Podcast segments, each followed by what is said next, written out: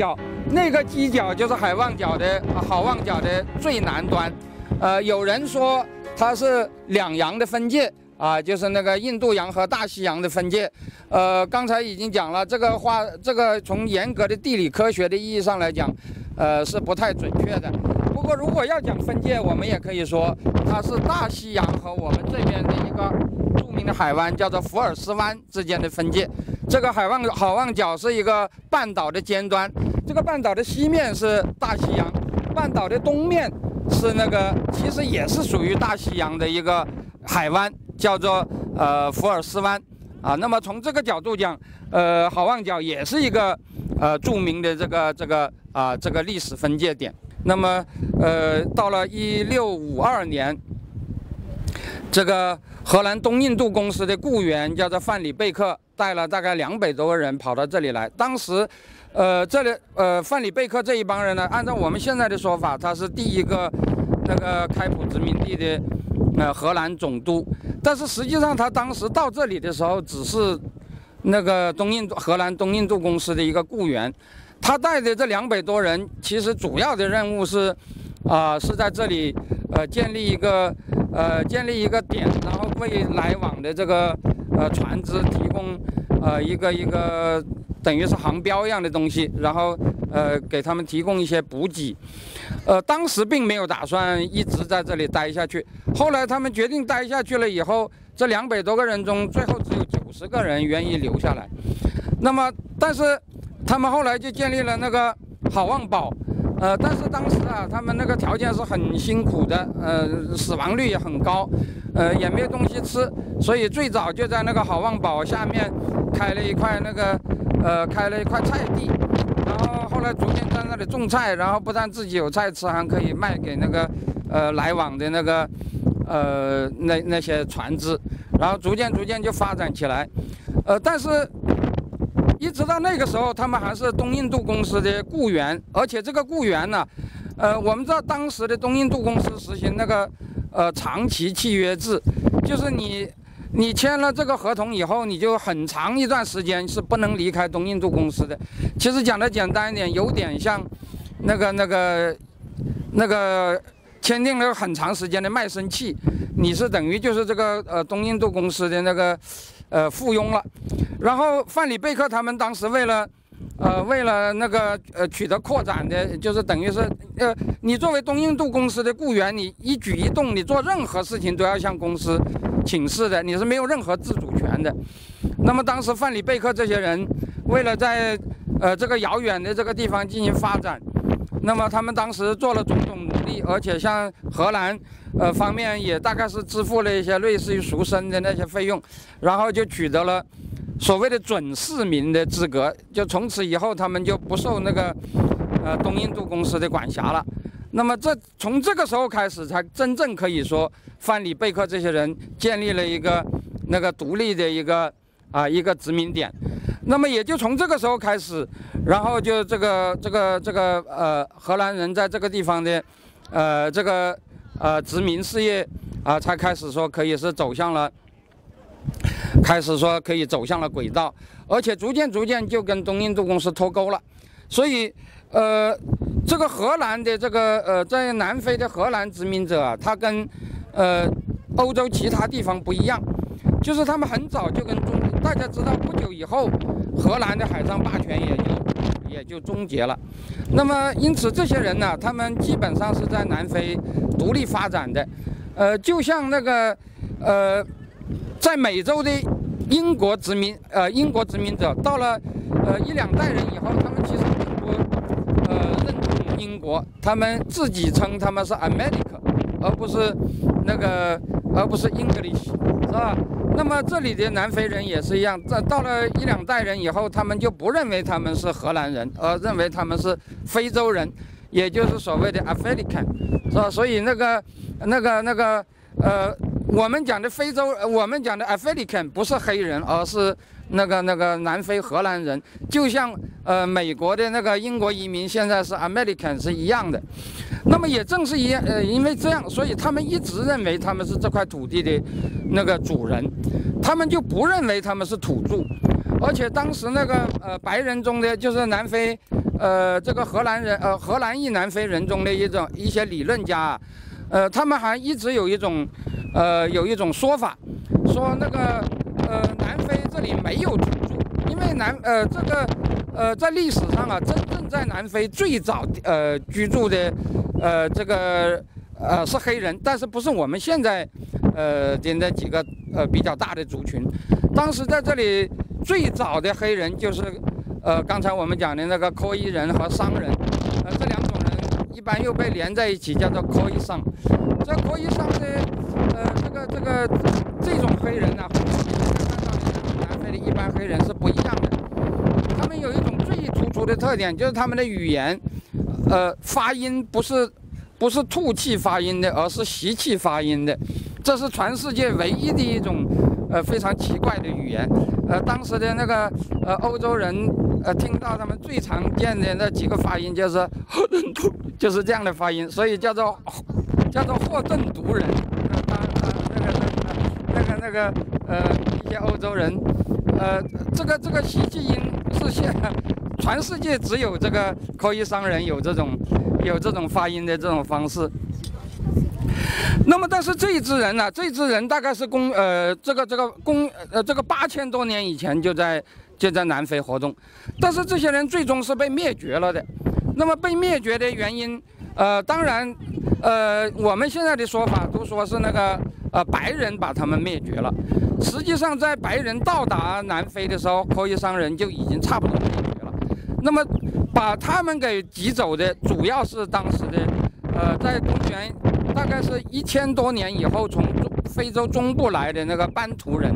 现在我们在，呃，看到的南非黑人基本上都是班图人，呃，主要就是那个刚才那个歌头两段的那个歌词的，呃，就是一个是祖鲁人，一个是啊科科萨人。那么这两支人是，呃，大概是在呃公元一千一百年，呃，这个，呃。这个布尔人的史学家啊，倾向于把他们说的比较晚。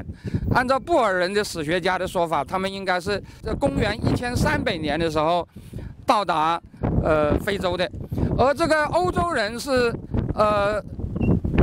一四几年到达非洲的。所以按照他们的说法，说呃我们呃和黑人几乎是同时到达南非的。因此他按照他们的说法说，要说土著，我们。殖民者，那么你们班图人也是殖民者，是吧？因为如果真的要讲土著，那就是那个霍顿兔那种人才才 才是殖民者，而那种人现在在南非，据说总共只有不到一万人，就是基本上都已经是是是呃是是灭绝了的，小部分是呃是欧洲人，呃是是白人来了以后被灭绝的，但是大部分这些人都是在白人来以前就被就被班图人所。所取代了，那么呃，当然了，现在现在比较呃比较中立、比较公正的史学家都认为，班图人虽然也是移民，但是要比白人来了早了几百年，而不是像现在，而不是像那个布尔人讲的那样，呃，只晚只晚来了一两百年，甚至有些最极端的布尔人史学家说，呃，他们几乎是同时来的，是吧？那么当然，其实不是这样的。那么应该，我们应该还是承认，这个班图人虽然呃并不是最早的居民，但是比白人来的还是要早了几百年，是吧？一般来讲，应该是早了四百年左右。因此，在呃白人来到的时候，呃，当然你可以说是呃白人是殖民者。不过这里我要讲，在历史上。呃，断定殖民者和土著，呃，是一个不太好说的事儿，因为，呃，如果说在一万年以前，这里肯定是什么人都没有的，是吧？那么，如果你真的说是，那么全世界各地的人都是走出非洲的，那那你也不能够说，你也不能够因此说全世界都是非洲的殖民地，那个那个。呃，因此我们讲所谓的殖民者、非殖民者，还是以这个所谓的殖民时代，呃，产生为标志，就是大航海时代以后，呃，作为一种近代化现象，呃，那个欧洲人在全世界进行殖民，那么我们把这个作为近代殖民主义的一个呃一个定义。那么从这个角度出发，啊，当然我们可以说，呃，黑人是土著，白人是那个那个白人是那个殖民者。呃，但是我刚才讲的这段故事啊，也说明了一点，就是呃，通常人们认为南非的呃这个种族关系讲的大而化之，就是黑白的矛盾。其实这个事呃历史的事实要比这个要复杂的多，就是黑人之间和白人之间，呃，其实都关系都相当复杂，而且呃呃这个不同的白人族群中，不同的黑人族群中，呃，历史上都曾经呃发生过战争。呃，很多那个白人历史学家，尤其是布尔人历史学家，也正是以这一点为理由，呃，竭力淡化南非的那个黑白矛盾啊。如果按照他们的说法，南非没什么黑白矛盾，南非只是不同的族群之间，比如祖祖鲁人和科萨人之间，是吧？那个英国人和布尔人之间，是吧？那么主呃班图人和科伊桑人之间，按照他们的说法，都存在着那种那种竞争和那种。呃，那种、那种、那种取代的关系是吧？谈不上白人和黑人之间有什么特殊，这当然我认为是不对的。因为呃，近代以来我们看到的那个殖民现象，那是一种独特的那个那个近代现象，是吧？就这种现象而言，当然南非的黑白关系和其他呃这个族群中的关系是是不一样的。不过也正是因为这一点，就使得南非的布尔人他们有根深蒂固的。啊，这个所谓的他们才是南非的主人的意思，呃，这不仅可以通过他们自己自称，他们从来没有自称他们是荷兰人，他们一直自称他们是非洲人，这也就是他们的语言叫做阿非利卡语的呃原因，是吧？而且按照他们的说法，如果说南非这个地方有近代的殖民者，那就是英国，是吧？因为呃，英国人到呃到这个开普殖民地。呃，要比这个荷兰人，呃，要比这个布尔人要晚，而且到了开普殖民地以后，呃，就反客为主了，是吧？然后就取代了，呃，这个荷兰的，呃，这个这个这个这个地位啊，他们成为这个地方的统治者，而且开普殖民地成为，呃，英国在非洲的最早的，那个那个那个呃那个殖民区，是吧？后来什么纳塔尔啊什么那都是后来的，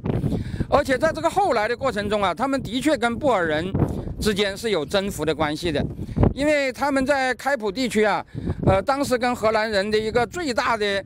呃矛盾就是，他们呃英国人当时已经是近代化了，那么近代化就有有两个特征，一个是他们强调自由财产权，是吧？具体的讲就是强调土地私有制，而荷兰人呃当时他们那个呃那个那个殖民群体是是集体占有土地的。还有一点就是，呃，当时荷兰人是有奴隶制的，是吧？我这里呃，刚才小小王也提到，呃，开普地区的这个有色人呢，呃，很多就是当时的呃那个那个荷兰人的奴隶。荷兰人当时那个呃，从那个范里贝克和那个西蒙两次开拓了这个开普殖民地以后，呃，范里贝克是建立了好望角这个殖民点，然后那个呃西蒙又把这个殖民点呃扩大到了。呃，这个这个米歇尔平原和那个斯泰伦波什是吧？这整个这个西开普的很多地方，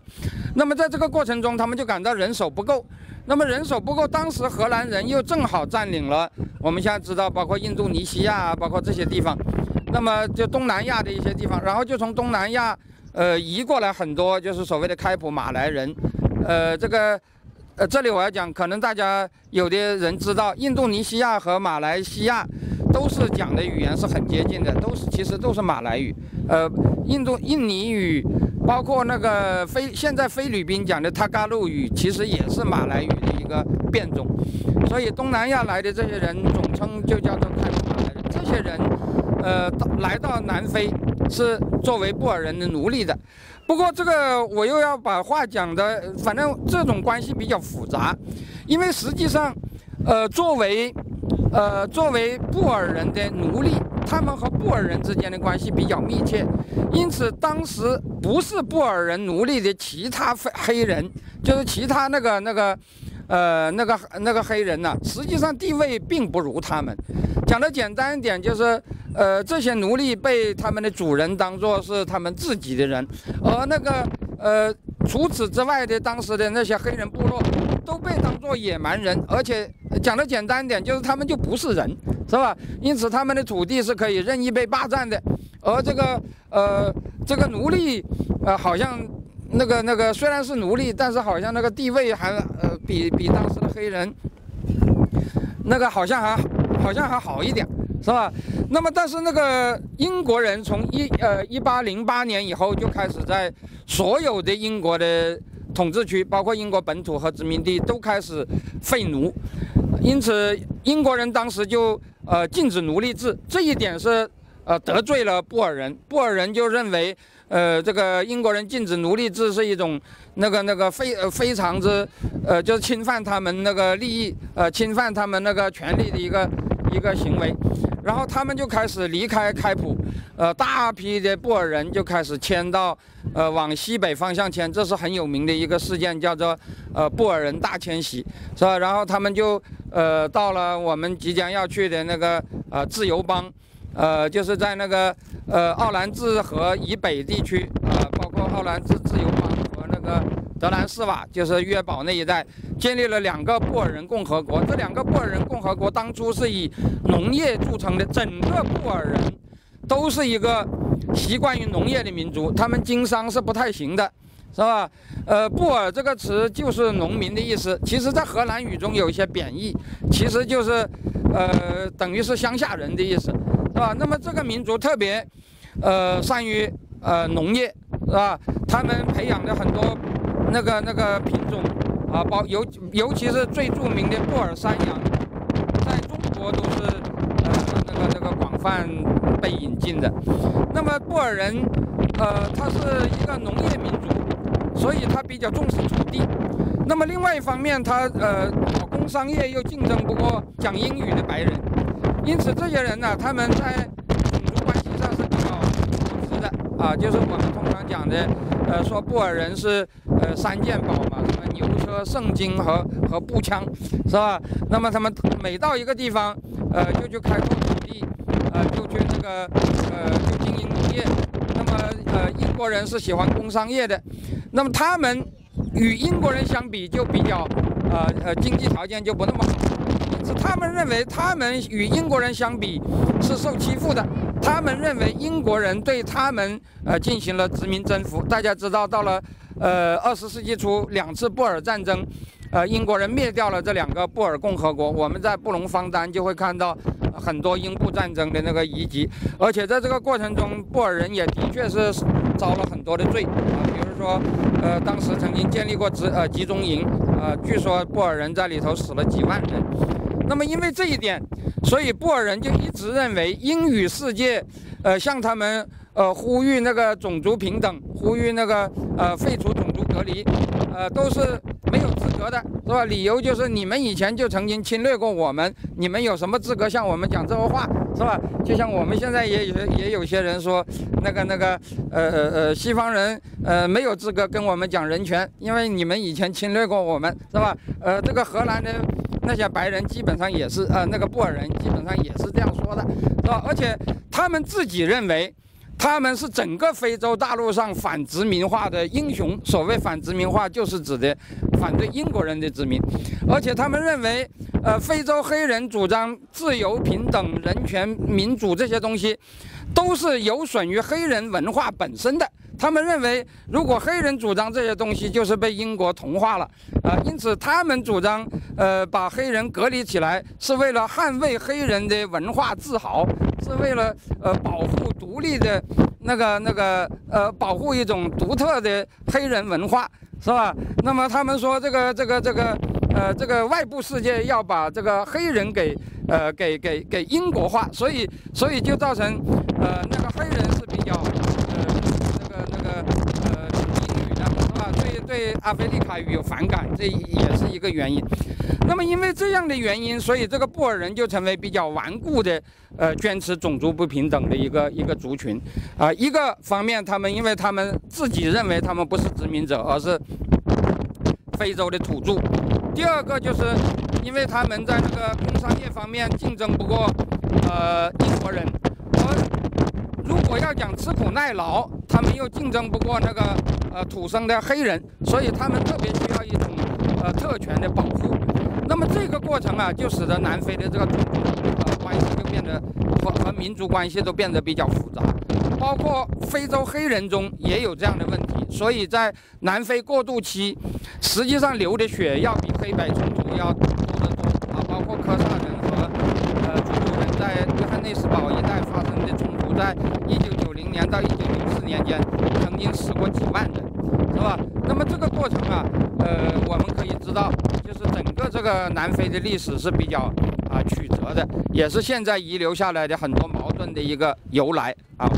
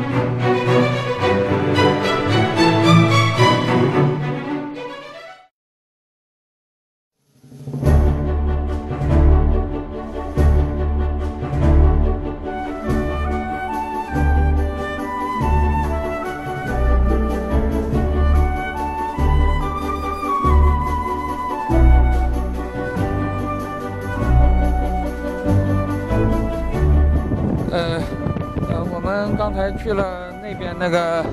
呃，这个这个桌湾中间的这个这个罗本岛，呃，这个罗本岛是大大家也都听见介绍了，这是一个，呃，原来是官人的地方。其实它最早是在那个，呃，荷兰人到了这里不久就发现了这个海中的这个地方，呃，可以用于官人。最早是关那些，呃，那些科伊人。呃，因为这个荷兰人到了这里以后，经常和这里的土著发生一些矛盾。那么这里的土著，呃，本来是他们习惯没有什么法律的，就是同态复仇，就是所谓的以牙还牙，以眼还眼。那么这些荷兰人跑来这里讲究所谓的法治，那就是呃建立了一套什么民事官司，就就赔偿啊什么什么。如果是刑事犯罪，那就把他抓到这个地方来。那么后来到了那个种族隔离时期，这个地方就用来专门专关政治犯的，呃，很多那个呃，主要是非国大和这个泛非大的那些政治犯都关在这儿，呃，好像那个那个我问过他们，那个白人政治犯有没有关在这里的，他们说好像就比较少，像那个呃，南非共产党有几个人也当过政治犯的，什么乔斯洛沃啦，什么。克里斯哈尼了，是吧？这些人好像就关在这里就比较少。那么，呃，实际上这个这个曼德拉他的一般传记啊，我也就不多讲了。我们现在时间也有限。他反正是一个，呃，一个科萨人，他的家乡就是现在的那个，也南非最大的黑人家园特兰斯凯范围内的一个。一个地方，那么原来是个呃酋长的儿子，那么他后来就是，呃，其实原来他是要继承酋长之位的，但是他不愿，就跑到城里来上学，结果就，呃，一开始是，一开始是接受了基督教，就是我前面讲的那个圣公会，南非的很多黑人平等意识都是从，都是从圣公会那里来的，然后就进入了我前面跟大家讲过的黑尔堡大学。呃，这个大学是个呃 黑人大学，他出来就做律师。这个我原来讲教育的时候跟大家讲过这个事儿。那么后来他就他就加入了非国大，呃，非国大是这个呃南非黑人呃这个黑人解放运动的一个主流的组织。他原来最早的时候叫做南呃叫做南非土著人呃代表大会。那么这个代表大会原来最早的那个创立者就是一个牧师，就是那个呃约翰杜比，呃，所以才会把那个《上帝保佑非洲》这首这首本来是教堂里头的歌作为作为他的那个等于是会歌了。那么这个杜比牧师，呃，他创立了这个组织，这个组织一直是以那个非暴力，一直是以和平抗争，呃，为它的主要的那个特点的。呃，后来杜比，呃，杜比之后，后来就改成非国大。呃，改成非国大以后的那任主席也非常之有名，那是一个祖鲁人，呃，叫做呃卢图利大酋长，呃，原来是祖鲁的一个酋长。那么这个卢图利，呃呃时期啊，他是也呃南非刚刚开始出现。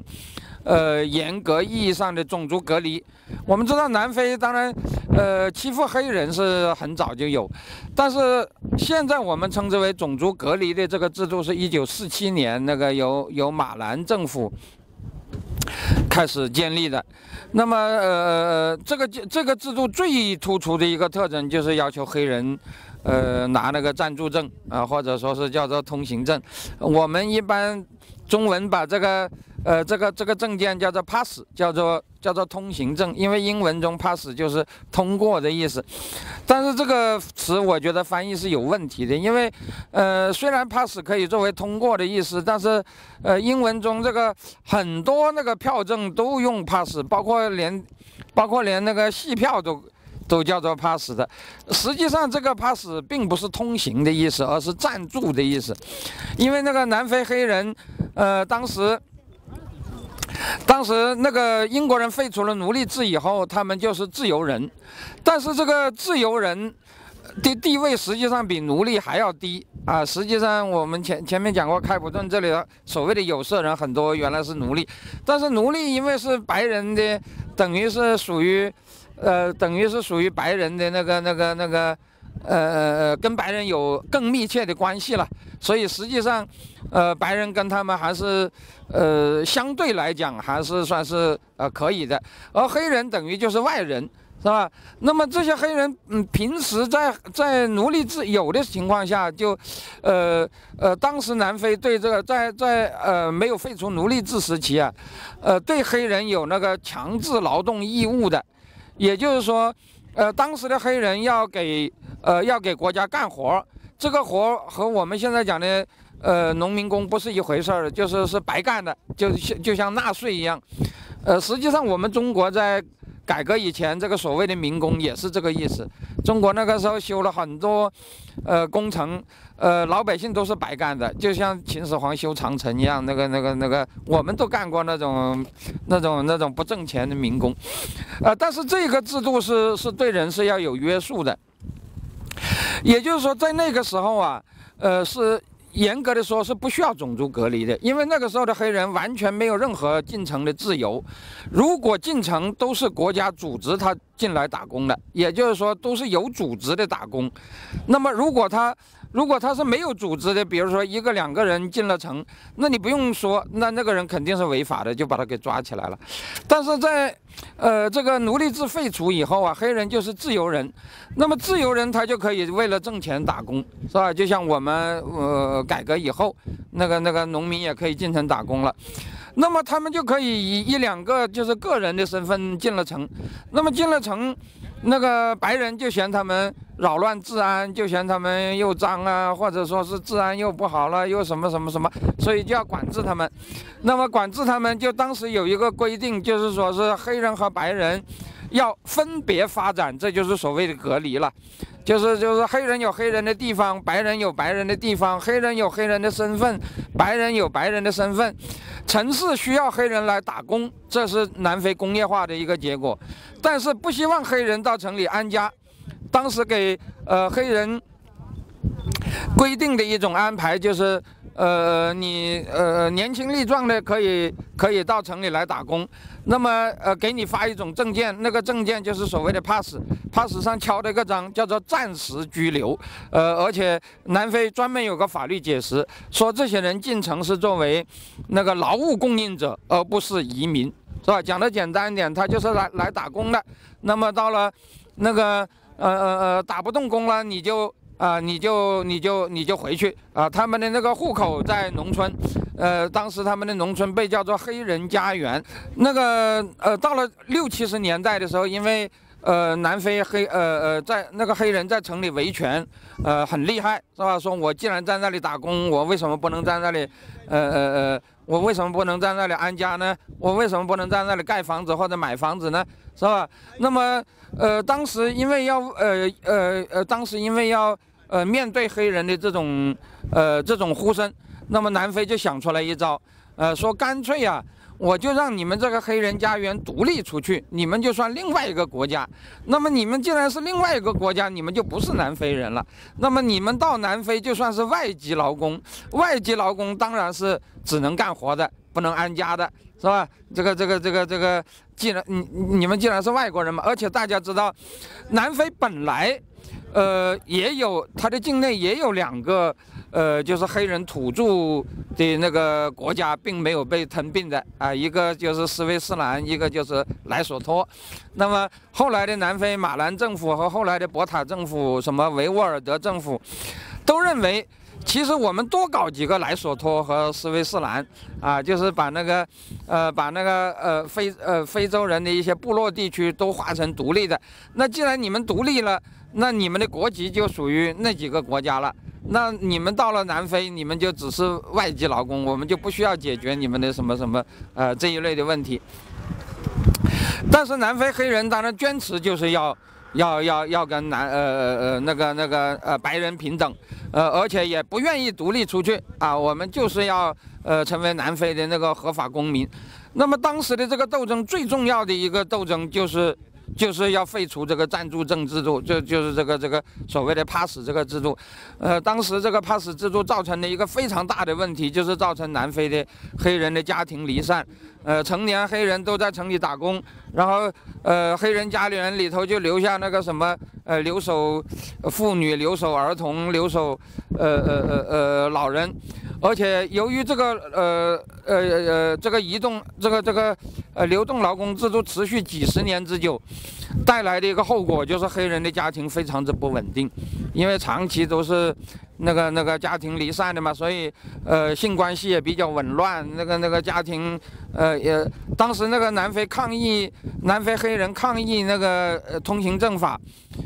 经常举的那个标语就是那个口号，就是通行证法，呃，就是那个那个呃暂住证法是毁灭家庭，呃，那个毁灭儿童啊，那个那个那个啊，他们就要求在城里头有安家的权利。那么这个时候啊，卢图利就是发动那个呃黑人起来反对那个呃通行证法，那么因此他就被抓到，呃，他就几次曾经被捕。那么这个事情。呃，然后这个呃呃呃，南非黑人对，不是那个那个黑人的这个维权斗争啊，受到白人的镇压。呃，卢图利是一直坚持是，呃，是是那个，呃，是那个非暴力的。呃，卢图利也是获得过诺贝尔和平奖。南南非黑人，呃，这个诺贝尔和平奖，呃，一共得了三个啊，卢卢图利，呃，那个那个图图和曼德拉啊，都得过。呃，卢图利是坚持要走和平的道路的，但是由于这个和平抗争不断的失败，那么这个当时的这个非国大里头啊，就呃就呃不断的出现那种要求更激进的那种那种呼声，啊，一开始呃曼德拉也是坚持那个和平斗争的，后来由于他呃呃就是呃那个那个老是没有效果，那么到了六十年代。呃，曼德拉一方面是因为呃呃呃激愤于当时白人政府的镇压，另一方面，他当然也受到他的一些南非共产党朋友的一些影响啊，包括他很早就认识了什么马布海达呀，啊那个那个什么，呃就包括斯洛沃啊这些人。那么呃呃像南非共产党啊是。呃，搞武装斗争是有一定的传统的，因为南非共产党最早的一帮人曾经参加过西班牙内战的，那么在苏联也受过训练，那么呃，通过他们接呃呃跟苏联呃接上了关系，是吧？然后。就开始搞武装斗争，开呃，他们开始搞武装斗争，就成立了一个一个组织，叫做民族之矛，这是那个非国大的一个武装组织。呃，民族之矛是非国大的武装组织，但是它的主要的军官几乎都是南非共的，那个那个那个成员。呃，那个乔斯洛沃是一个白人，但是他曾经当过民族之矛的那个参谋长。呃，那么这样的话，那个呃呃，曼德拉就走上了武装斗争的道路。但是曼德拉搞武装斗争，跟一般人不一样。曼德拉搞武装斗争，他还是受到基督教啊什么这些呃这些这些呃和平的这些思想的影响。他把武装斗争是当做一个施加压力的一个手段，而不是作为夺取政权的手段。讲的简单点，我搞武装斗争不是为了推翻你，而是要让你跟我谈判。因此，他那个武装斗争有一个很重要的原则，就是他不以软目标，呃，作为那个呃对象，他主要是以硬目标作为对象。什么叫硬目标呢？那就是那些建筑、那些设施，是吧？呃，他破坏这些设施，给你施加压力。所谓的软目标就是人，是吧？因此，这个民族之矛。嗯，他经常发表的战报啊，都不是说他消灭了多少敌人的什么什么什么歼敌多少多少，他一般都没有这个，啊，就说今天呃炸了一个变电站，明天又什么什么，是吧？用用这样的办法制造一种不安定，就是强迫那个那个那个白人政府，呃，跟他们谈判，是吧？那么他这种关这种策略啊，我觉得是，呃。严格的说，在我看来是介于那个暴力斗争和那个和平斗争之间的一种手段，呃，就是也是暴力，也是非法，但是啊，主要不是针对人的那个、那个、那个、那个、那个非法。而当时还有更激进的一波人，就是我们刚才看到的那个，呃呃呃，被关死在罗罗贡罗本岛的那个。那个索布克维，他原来也是非国大的成员，但是就是因为不满意非国大的这个呃这个这个所谓的温和路线，那么他就独立出来，建立了一个叫做呃呃阿扎尼亚泛非主义呃大会呃的这么个组织。这个组织一开始就是要武装斗争的，而且这个泛非大的武装斗争跟非国大是不一样的，泛非大的武装斗争就是要杀白人的。是吧？口号叫做“一个殖民者，一颗子弹”，是吧？就是就是，而且不但是杀白人的军警啊，还要杀白人的平民。呃，如果按照现在的眼光看，就是有点那个啥了，就是就就就是，呃，那么还有比范飞大还要更激进的是一支叫做呃啊阿扎尼亚人民解放军，呃，那就比比比。呃，比那个索布克维这些人还要激进。那么这这两支呢，就是他们就是主张武装夺取政权的，就是主张用那个暴力呃把把白人给啊赶走的。呃，在六六十年代啊，就是这个呃，这里我还要讲呃，这个泛非大叫做阿扎尼亚嗯嗯嗯呃泛非主义组织。所谓的泛非，所谓的泛非洲，其实指的就是所有的黑人团结起来。不要白人，这个呃，他的和非国大的另外一个区别就在于范范非大师主张是主张黑人掌权的，而这个呃非国大是主张那个跨种族的民主的，就是所谓的一人一票，包括白人也有一票，但是范非大师认为白人就是应该赶走的，就是就是那个是更激进，呃呃非国大由于。它跟南非共是有很密切的关系，而南非共在，呃六七六十年代国际共产主义运动发生分裂的时候，南非共是坚决站在苏联一边的，因此当时跟中国的关系也不好。那么由于南非共跟中国的关系不好，和南非共关系密切的非国大。呃，当时跟中中国的关系也不是很好的，所以当时中国，呃，你如果经过那个时代的人都知道，呃，当时中国什么发货店呐，什么或者别人，呃，南非的那些解放组织，呃，祝贺中国什么什么，经常都是泛非大出面，而不是，而不是非国大。非国大，呃，如果按照当时的说法，就有点修正主义的那种那种味道，那个那个更激进的，那个那个。呃，那个范非大和那个，呃呃呃那个什么阿扎尼亚民族解放军，这里我要讲，阿扎尼亚是，呃，非洲人对南非的一个称呼，呃，实际上这个，呃，什么西南非洲啊，南非呀，呃，什么罗德西亚，这些都是白人的说法，那么，呃，这些国家。呃，后来解放了以后，或者说黑人掌权以后，基本上都改过名字的，只有南非没改，是吧？大家知道西南非洲后来就叫做纳米比亚，那个那个罗德西亚后来就变成北罗德西亚和南罗德西亚。罗德西亚就是以我们头一天看到的那个罗德斯的名字命名的，是吧？那个那个北罗德西亚就是现在的那个赞比亚，南罗德西亚就是现在的津巴布韦。那么南非这个地方，呃，他们就把它叫做阿扎尼亚。当时。这些激进的黑人是是不承认有南非这个名字的。现在保留南非的这个名字，实际上也是种族和解的一个一个一个一个一个结果。那么，呃，由于这个范菲大和这个阿扎尼亚民族解放军，呃呃，那个持有更激进的立场，那么当然他们被镇压的也是更厉害。那索布克维，呃，其实在那个呃他脱离呃建立范非大以后不久就，呃，也是因为那个。呃，反那个通行证法这个这个这个游行，结果就呃被抓起来，然后后来就病死在监狱里头了，就是我们看到的那个那个那个和和曼德拉，呃那个监狱，呃呃呃另外的一处地方就是索布克维 house，呃就是当时索布克维呃被关的地方，那么这些组织都是呃。反抗白人，呃呃呃，都是要求那个那个黑人解放的，但他们本身的矛盾其实也很厉害。当时那个范飞大和飞国大，呃，因为在国内实际上是呃打不过白人的，所以他们那个基本上把那个呃基地都建立在那个所谓的前线国家，呃，在在在南非种族隔离时期啊，呃，与南非交呃接壤的这些国家都有一个专门的称呼，叫做叫做前线国家。呃，就包括莫桑比克，包括津巴布韦，包括，呃，那个、那个、那个纳米比亚，当时是还是德国人，呃，不是，还是南非人控制的，呃，包括安和纳米比亚交界的安哥拉这些国家，那么他们在这些地方都设有基地，他们这些基地不不仅啊，不仅用来呃越境袭击南非境内的目标，而且他们自己互相也在，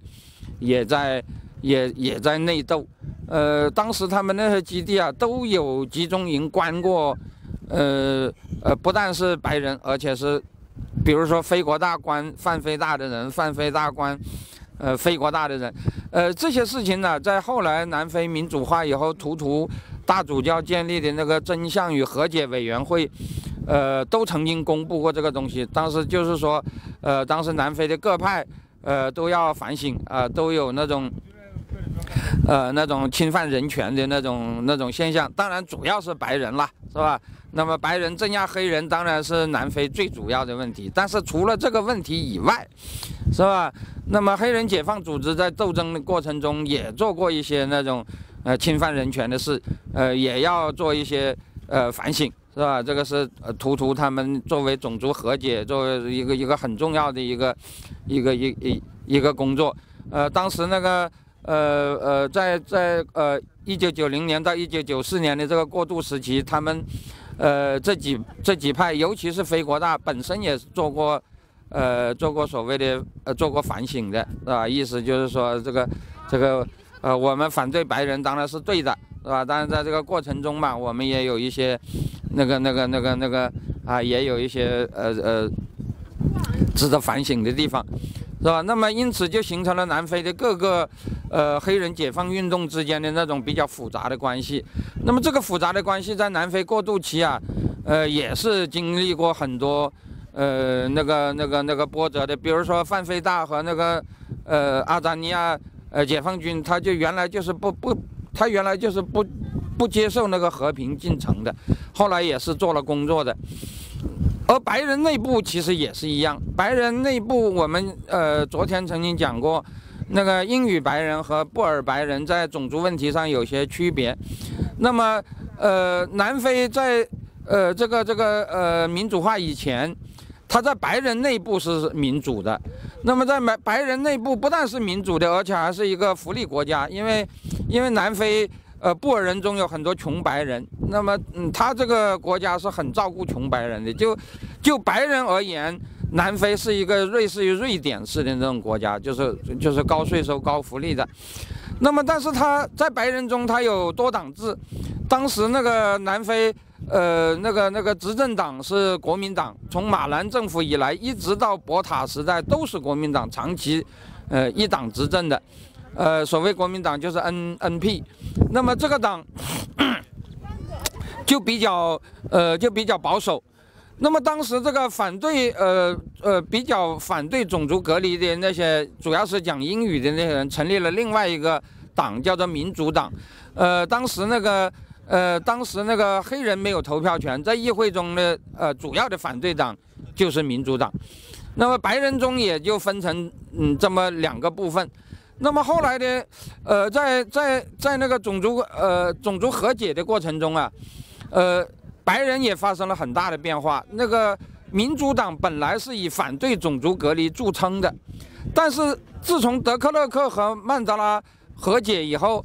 这个国民党也接受了反对种族隔离。那么民主党的这个、这个、这个，等于是这块牌就被人拿走了。呃，原来呃国民党是主张种族隔离的，我是反对种族隔离的，所以我是他的反对党。可是后来。呃，德克勒克他国民党也反对种族隔离，那你的特色就没有了，而且英语白人本来也没有布尔白人多，所以在过渡时期，这个民主党就呃就就就就衰落了。那么衰落以后，民主党内的一些人，他们就作为呃原来是国民党政府，就是那个白人政府的反对党，到了黑人掌权以后，他们又成了黑人政权的反对党。是吧？然后这个黑人，他们这个后来那个原来的民主党和非国大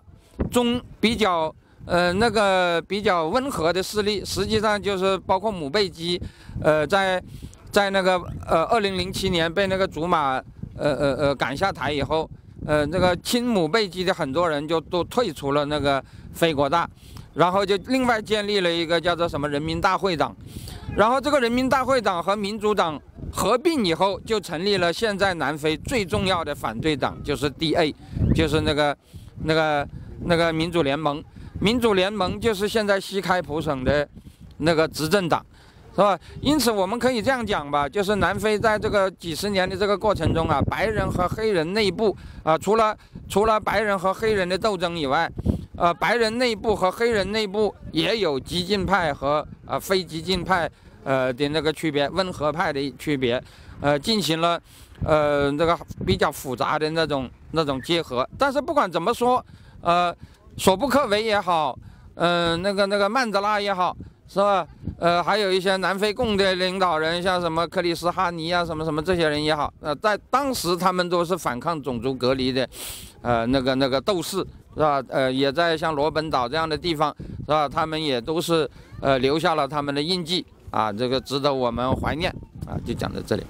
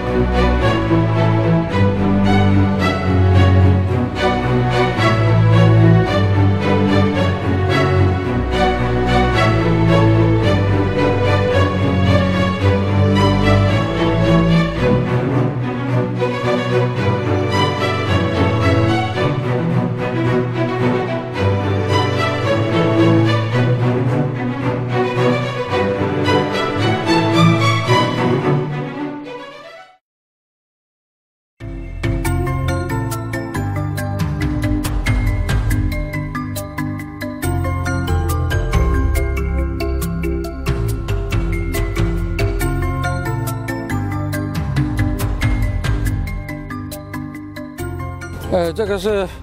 开普敦有名的那个呃，Company Garden，就是所谓的公司花园。它其实最早的时候是一块菜地。那个当年那个范里贝克这些人到了这个地方以后，呃，原来的生活是非常之呃枯燥而且是困难的，因为当时，呃，东印度公司其实并不想在这里，呃，做什么大的开拓，只是让他们在这里，呃，设立一个航标站，呃，为往来的船只提供导航，呃，没有别的安排，而且当时对他们是有很严格的约束的，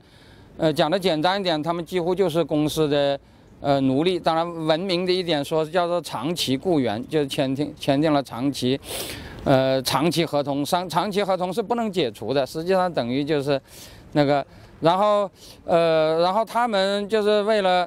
呃，等于也是为了追求自己的事业，然后就附近呃在附近呃就开始呃开荒，呃种菜，然后呃不仅自己消费，还卖给。呃呃，那个那个那个呃，往来的这些船只，逐渐逐渐开创了他们的事业。布尔人因此也就以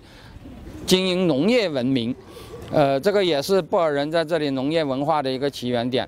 那么以后这个呃这个开普敦这个地方啊，呃原来是布尔人发迹的地方，后来又被英国占领，英国成成为英国经营南非的一个据点。后来英国也是从这里。呃，向东北进军，灭掉了两个布尔人共和国，呃，建立了南非联邦。那么，因此这个地方先是布尔人的统治中心，后来就是英国的统治中心。那么，它也见证了这一整个的这一段历史。我们这个从国会大厦到这个公司花园，呃，整个这一呃到从那个那个那个好望堡，呃，整个这一片是呃是南非的一个呃等于是一个政治地标了。呃，周围也有无数的像，大家刚才已经都看到，包括小，包括大博塔，包括那个史莫兹啊，包括马兰等等，也包括那个一些英国将军。那么这些人在南非的历史上都有非常之重要的意义。那么我们看到那个国会大厦正门前的那位，呃，就是博塔。南非历史上有两个总统都叫博塔，嗯，一般我们把它叫做。呃，大博塔和小博塔，或者老博塔和小博塔，那个老博塔是呃南非联邦的第一任总统，呃，他和史莫兹是几乎是同时期的人，这两个人，无论是布尔人还是英国人，对这两个人的评价都很高。布尔人对这两个人的评价很高，是因为这两个人在布尔战争中都是进行过英勇的抵抗的啊，可以说是那个布尔军队的有名的。那个战将啊，立下战功了的，英国人对他们的评价也很高。那是因为到了战争末期，他们是比较识时务的，主张投降的。那但是他们主张投降不是无条件投降，就是要求英国答应答应布尔人，呃，高度自治。是吧？那么英国人也答应了，因此他们的投降，某种意义上讲也是光荣的投降。虽然布尔战争布尔人打败了，但是后来成立的南非联邦，后来成立的南非自治领和南非共和国，基本上还是布尔人掌权的，是吧？因此，当然这里头也也反映出英国殖民扩张的一个特点。英国殖民扩张其实他并不太想管你们的具体的太多事儿，他其实就是想跟你们做生意。是吧？那么做生意，大家赚钱就好了。至于具体的管理，你们爱怎么管就怎么管。其实他在印度也是一样，所以，所以印度一直有那个所谓的土邦、土王什么什么整个这一套，呃，所以也就因为也就因为这样，所以英国几次打败过中国，但是也从来没有想在中国建立一个什么什么他英国的那个什么什么什么什么统治权。那么。那么这个呃，博塔和史莫兹都是代表着那个布尔人中，呃，既明白事理是吧？也就是说，肯定他们是打不过英国的，但是又要坚持布尔人的那个、那个、那个、那个、那个、那个啊，那个那个利益是吧？呃，用现在的话讲，也是可以说是布尔人向英国人维权的呃一个代表人物。而且这两个人呢，后来其中的史莫兹，呃，后来还做了一件非常。呃，让英国人和布尔人都很满意的事，就是在第一次世界世界大战中，他是支持，他是坚决支持那个南非站在英国方面宣战的，呃呃，参加战争的，因为呃英国人等于是他们的仇人嘛，是吧？而且从种族主义的角度讲，其实南非人在两次世界大战中，布尔人都有很多人同情那个德国人的，包括二二战中同情纳粹的人也有，是吧？因为他们都是。那个那个，包括纳粹也是种族主义者嘛，是吧？但是在这两次战争中，南非都站呃，站队都是站对了的，是吧？都是站在英国一边，而不是站在那个那个。其中那个史莫兹当时还率领了南非军队参加英国军队，呃呃呃呃，做过战，也立下了战功。因此，后来英国政府就是大英帝国也授予了他元帅军衔。那么他是那个呃，等于是南非的一个布尔人的政治家，但同时也是英国所谓的英国的名将。那么第三位。那个很有名气的总统就是马兰，是吧？那么这个这个这个，呃，开普敦机场原来就叫马兰机场。这个人是战后奠定了南非，呃，这个格局的一个人。呃，所谓的奠定南非的格局，就是在他的统治下，南非的经济是发展的非常之快，成为一个，呃，金砖国家，很大程度上是在他的那个任内起飞的。但是第二，就是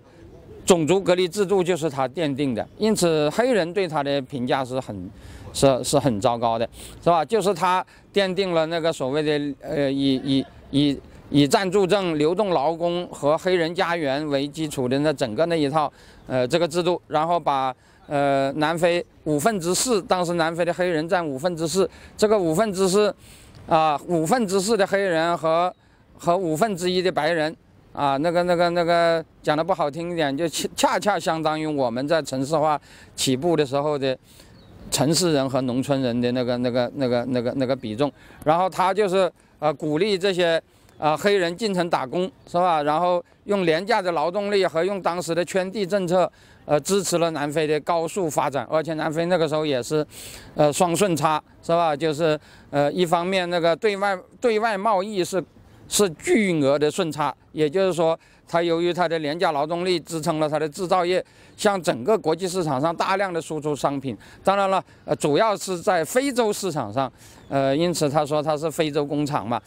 同时，它又吸收，呃，全世界各地的资本，是吧？讲的简单点就是。呃，大量的吸收资本，输出商品，利用廉价劳动力和利用廉价土地，这个模式我们其实都非常之熟悉，是吧？就所谓的外向型经济。那么这种经济，呃，带上他对布尔、带对黑人的歧视，整个那一套什么户口管制啊，什么什么，呃，哪来哪去啊，是吧？什么什么要回农村养老啊？是吧？什么在农村给黑人保留退路啊？是吧？所谓的退路就是部落集体所有制啊？是吧？整个这一套，那个那个呃，成为南非当时经济起飞的一个很重要的模式。但是同时，也在白人和黑人中间积累了大量的不平等，积累了很多仇恨。说实在的，你说马兰是不是比以前的白人统治者对黑人更不好？这是很难说的，是吧？因为在以前呢，黑人基本上不进城，黑人如果不进城，跟白人。实际上，当时的黑人处境更糟糕，但是实际上跟白人没什么冲突。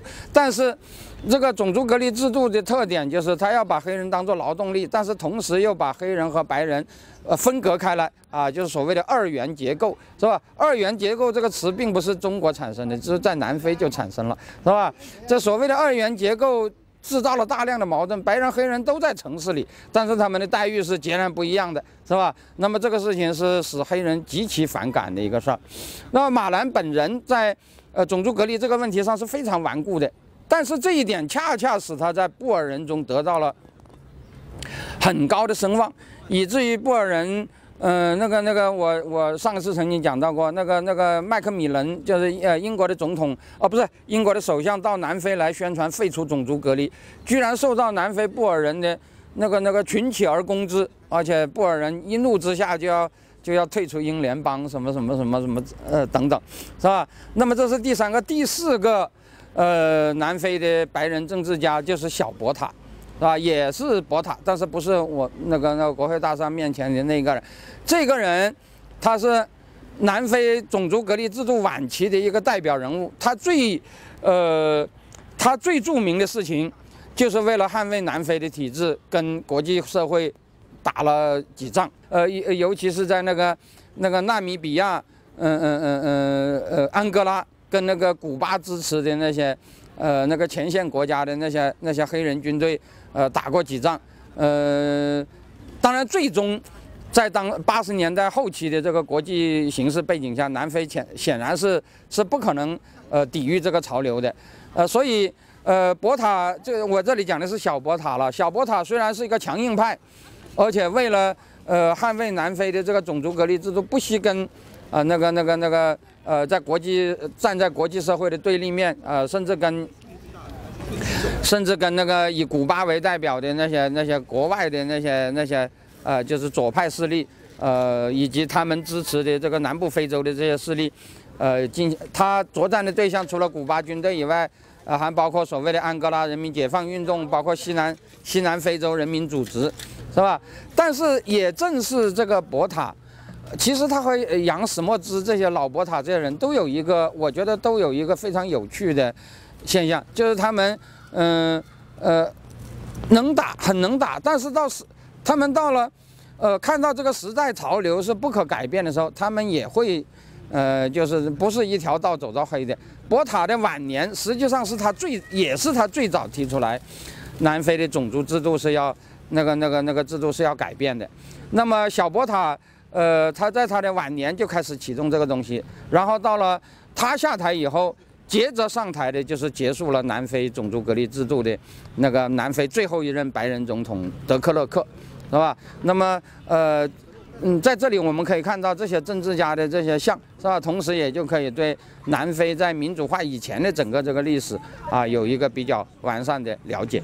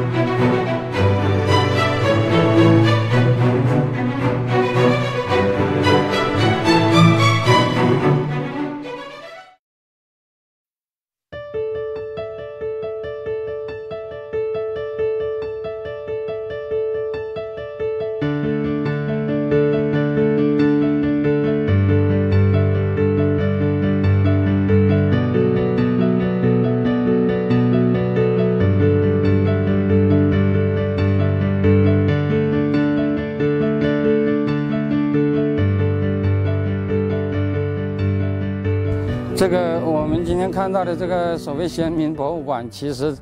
呃，确切的讲，应该是一个类似于布尔人的，哦，或者说是阿非利卡人的圣殿是呃性质的一个东西。呃，这里我要讲他们，呃，这个关于这一帮白人，呃，有人说是合合裔南非人，呃，但实际上他们并不太喜欢这么说。那么还有布尔人，布尔人这个说法是荷兰语，但这个荷兰这个说法也是带有一定的贬义的。原来是农民的意思，后来就变成乡巴佬的意思。那么实际上他们自己就认为他们是非洲人，是吧？就是所谓的 African，呃，就就像美国人说他们是美洲人一样，American 是一样的道理。那么这个应该说就是阿非利坎人的一个圣殿了。那么讲的就是。这个他们那个那个，呃，创业的历史，但这个创业的历史其实是特指那个所谓的 Burmach，就是所谓布尔人长征的那个 那个那个历史。那么这这一段过程，呃，刚才那个导游也给大家简单的介绍了。总而言之啊，这个布尔，这个这个这个阿非利卡人。呃，之所以坚持种族隔离制度，之所以和这个整个世界潮流对着干那么长的时间，他也是有他自己的一套道理的。呃，道理之一就是他们认为，我前面已经给他讲过，道理之一就是他们认为他们和班图人都是那个移民，是吧？如果要讲土著的话，呃，黑人和白人都不是土著啊。当然，所谓的黑人是土著，就是可以双人是土著。那个班图人和他们都是，呃，那个、那个、那个，这个我前面已经讲过。第二个就是说，呃，他们是受到英国人欺负的，是吧？当然了，从英国人的角度讲，或者说从黑人的角度讲，呃，所谓的英国人欺负，其实也是有理由的。讲的简单，就是就是当时的英国人的确比他们先进。是吧？呃，他们之所以造成他们迁徙的一个很重要的原因，就是英国在开普殖民地废除奴隶制。我我我原来也讲过这个事儿。那么，呃，所以啊，这个世界上的这个这个这个这个是非啊，就是这个历史的确是有一个多多角度看待的一个问题。实际上，我觉得南非在呃种族和解以后啊，他有一点做的比较好，就是他并没有。就是，呃，既既然黑人掌权了，那么就只有黑人一家的历史，是吧？那个如果按照黑人的观点看，那么当然黑人是老大了。那么当然英国人也比布尔人好，但是那个布尔人的文化、布尔人的历史，它也仍然在保留着。而且我，呃，前面已经给大家提到，在南非。一九九四年种族和解的时候，其实专门谈到过那个南非历史上的那个地名啊、一些单位啊、一些街道的那个的那个呃，在新南非的命名问题。我们知道那个呃，南部非洲的这些国家，基本上在在黑人掌权以后，都有一个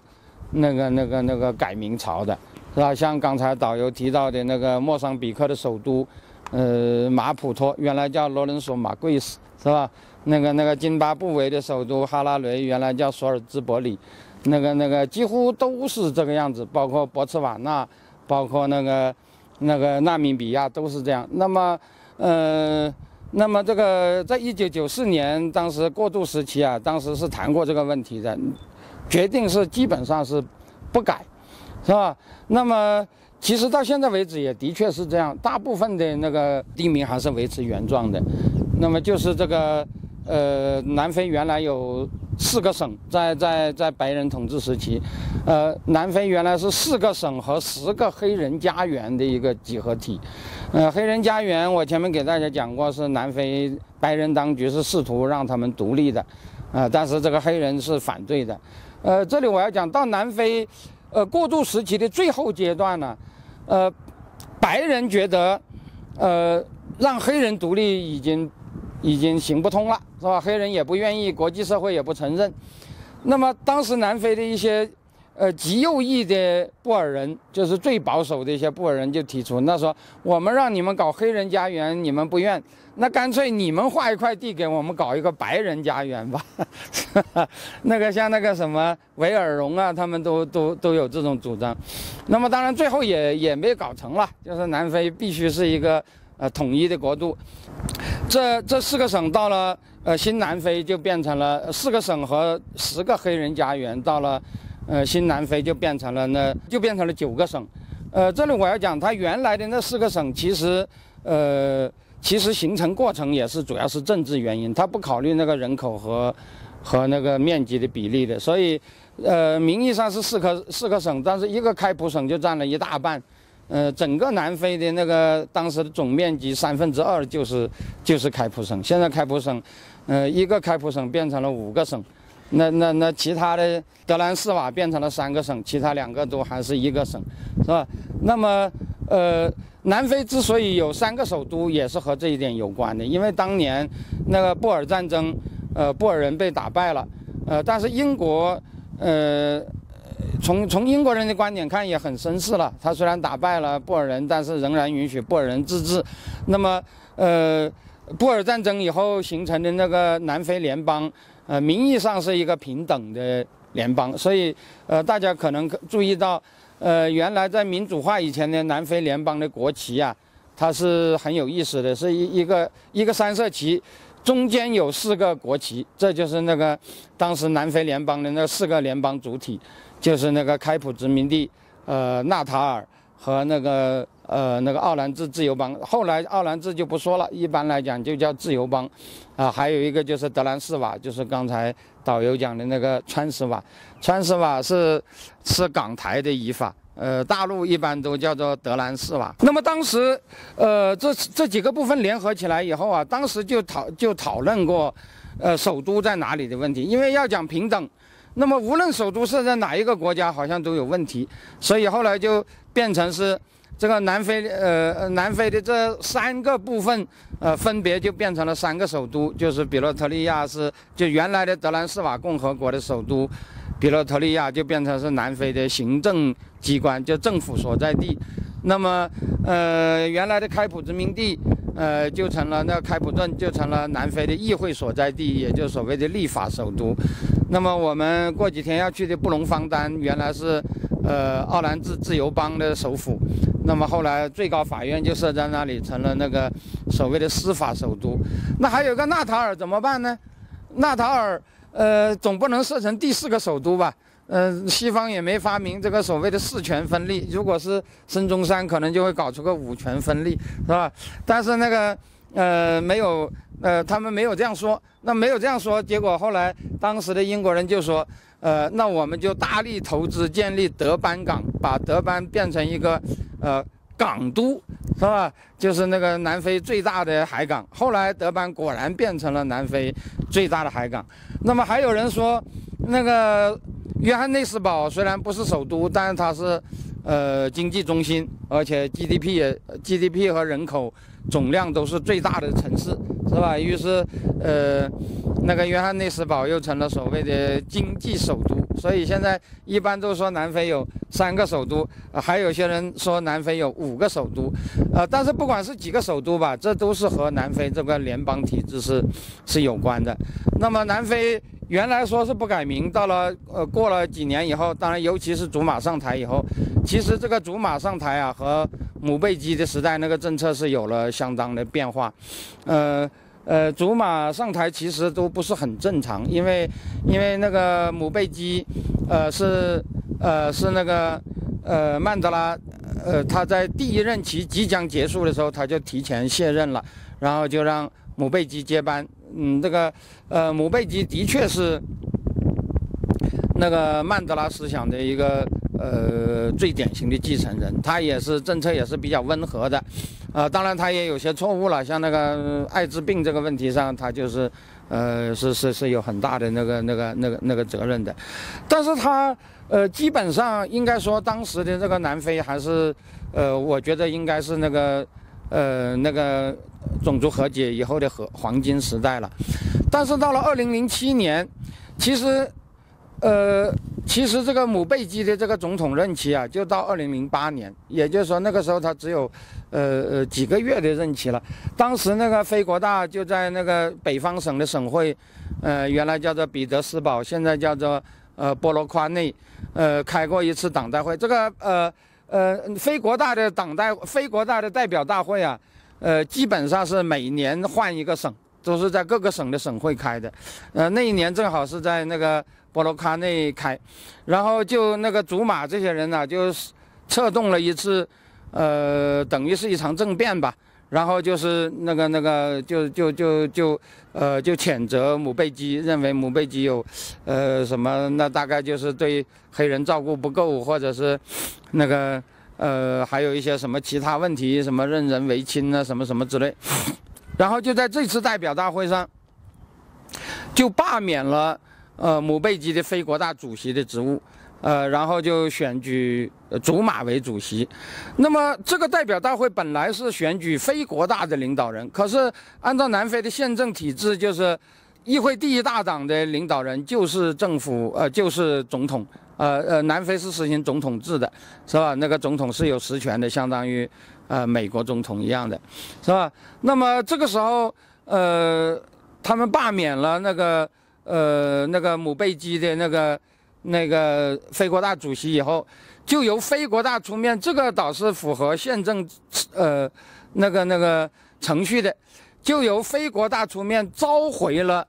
姆贝基啊，意思就是说，呃，这个这个呃这个呃这个总统应该是议会多数党的代表，但是我们这个现在这个代表换了。啊，就就就就把他给召回了，然后就是由祖马担任了几个月的临时总统，然后到下一次大选，呃，他就变成了正式总统。所以这个事情本身就是，呃，有点问题的。那么由于这次波罗夸尼代表大会的这个造成的这个后果，就导致了，呃呃，姆贝基的支持姆贝基的一批人就就离开了非国大，就加入了那个我我前面讲过的加入了 DA。是吧？那么，呃，可以说啊，呃，南非现在还有很多的问题，但是总总而言之，正如我们今天看到的这个博物馆一样，是吧？呃，南非的这各种文化，这各种这个这个，呃，这个包括布尔人的传统，包括英国人的传统，包括呃黑人的传统啊，都得到了保留。那么刚才我们看到这个雪河之战，是吧？呃，这一段历史当然也的确是这样的。呃呃，不管是丁甘也好，是沙卡也好，呃，如果在呃在白人看来，或者说在其他人看来，呃，其实呃都有很多那种，呃，比如说呃这个这个丁甘，大家呃刚才已经知道，他实际上是那个那个呃就是就是被祖鲁人啊认为他发动这场战争就是不对的，是吧？那么沙卡其实也是一样，沙卡是一个。呃，就是按照祖鲁人的传说，他也是一个篡位者了，是吧？而且后来也是在那个、那个、那个祖鲁人的那个、那个内讧中，呃，那个、那个、那个、那个被被杀的，是吧？但是沙卡毕竟是第一个统一了祖鲁各个部落的人，是吧？而丁甘又是呃那个祖鲁人抵抗白人最大的一次战役的一个象征性人物，所以在那个呃像那个雪河之战的那一天。啊，就是呃，布尔人作为一个胜利纪念日来纪念，而这个非国大也是在这一天啊。我前面给大家讲过，是作为建军节的。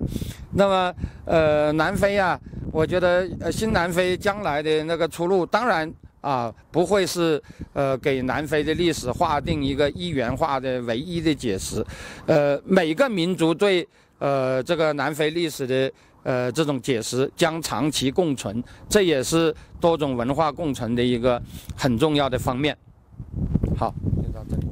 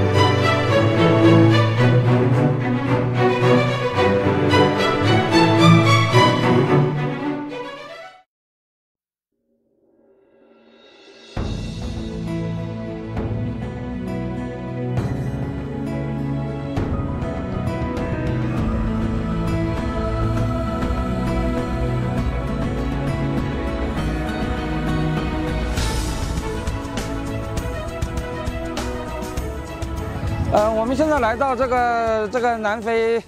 自由邦省的首府，呃，这个布隆方丹，呃，这个地方是当年那个南非布尔人开拓的，呃，就是布尔人长征以后开拓的两个建立新建立的两个国家，奥当时叫奥兰治自由邦和那个德兰士瓦。这个是奥兰治自由邦的首府，之所以叫奥兰治自由邦，是因为它南边是奥兰治河，或者也可以叫做橘河，嗯，那个那个，所以它的那个国旗也是以那个那个那个橙子的那个橘橘橘色为为标志的。那么这个呃，这个这个国家是当年那个那个布尔人北北上以后，呃，发现的第一片沃土。呃，因为从这里到开普敦之间的那一片地方是比较荒凉的，这片地方比较肥沃，但是呃比较干旱。呃，实际上在布尔人共和国时期啊，在这里发展农业是很艰苦的。呃，现在这个地方的条件有所好转，因为在奥兰治河流域修建了大规模的水利工程。那么现在也仍然是农业产区，而且这里附近，呃，也是南非最早发现矿产的地方啊，包括那个南非最早的呃那个呃从这里往西北方向走的金伯利，现在是现在是那个北开普省的省会，但是当初也是属于自由邦的，当初也是属于奥兰治的，呃，那里就是南非发现钻石的产地，呃，这个钻石。呃，它是在一种那种呃岩石的呃层中，这种岩石至今还被叫做金伯利岩，呃，就是那个那个那个呃，因为是在呃金伯利发现的。那么这个地方，呃呃，布尔人开拓了这个地方以后，在这里进行了建设，呃，布隆方丹成为他们的首都。这个地方呃比较荒凉，但是呃布尔人到了这里以后，发现了一处呃泉水啊，于是就把这个地方命名为。美丽的泉，美丽泉之城，是吧？所谓的布隆方丹，方丹就是，呃，泉的意思啊，布隆就是美丽的意思。那么因此以这个泉水，就是我们，呃呃呃，前面要看到的那个国王公园中间的那个湖，呃为中心，就形成了这个城市。这条大街是呃当年布尔人时期一条主要的那个政治景观大道啊，就像我们中国的长安街一样，所有的那个。呃，标志性建筑都在这个地方。呃，这边我们看到的就是这个现在叫做，呃，叫做南非阿非利坎，就是那个那个呃布尔人博物馆。当年是呃奥兰治自由邦政府所在地。呃，这座大楼前面有六个铜像啊，正前面的布兰特大家知道那是最有名的一届总统，就是布尔战争时期呃领导奥兰治呃军民抵抗英国的。那个人，但是除了布兰治以呃，除了除了布兰特以外，这里还有几个雕像，呃，包括整个奥兰治自由邦，呃，存在期间的六位总统的雕像都在，呃，都在这座大楼的旁边。那么这座大楼后来被呃，就奥兰治自由邦灭亡以后，现在就成了一个博物馆。它的我们这正对面这个地方，呃，我们正对面这个地方现在叫做第四议事堂。实际上是当年那个奥兰治自由邦的议会的一一一座建筑，呃，这个第四议事堂就是英军逼近已经到城郊以后，那个奥兰治自由邦的议会最后一次会议就是在这里开的。开完以后，他们就把首都迁到那个我们在路上经过的那个克隆斯塔德去了，那是奥兰治的最后一个首都。那么，那么这个，呃。呃，这个奥兰治自由邦灭亡以后，呃呃，布尔战争结束。布尔战争结束以后，呃，一九零三年布尔战争结束，一九一零年就成立了南非联邦。呃，当时的南非联邦虽然英国是战胜国，但是仍然保留了呃布尔人的自治权。这个英联邦，呃，当时的南非联邦由呃开普殖民地纳塔尔，呃呃，奥兰治自由邦和这个德兰士瓦，呃组成。那么原来的奥兰治自由邦的大部分领土就成了后来南非联邦，呃之一的那个、那个、那个、那个奥兰治自由邦，那个奥兰治自由邦的，呃仍然是它的首都，而且当时为了强调这几个联邦主体的团结，把这个三权分立的三个权力分别在设在三个联邦主体，那么这个布隆方丹就被立呃就被定为当时南非联邦最高法院的所在地。那么我们后面这栋大楼就是，呃呃那个南非联邦的最高法院，呃布隆方丹因此也就成了所谓的司法首都。所谓的司法首都，实际上就是最高法院的所在地。那么当然，我们知道最高法院在国家事务中起的作用，其实应该说是没有议会和那个政府大，是吧？所以呃布隆方丹在这三个首都中也不是最。呃，也也也不是最常被提到的，呃，但是它，呃，这个奥兰治自由邦和德兰士瓦和其他几个联邦主体相比，一直到今天也仍然是南非布尔人文化的一个中心。所以，关于布尔战争的很多纪念遗址啊，很多博物馆，呃，包括这个所谓的布尔人博物馆也都设在这个地方，而不是设在，呃，荷兰人最早到达的开普敦，也不是设在那个荷兰人建立的最大的城市比罗陀利亚，是吧？那么这个地方，呃，应该说在种族隔离时期一直是一个纯布尔人的城市。那么到了今天，当然它已经成为那个那个那个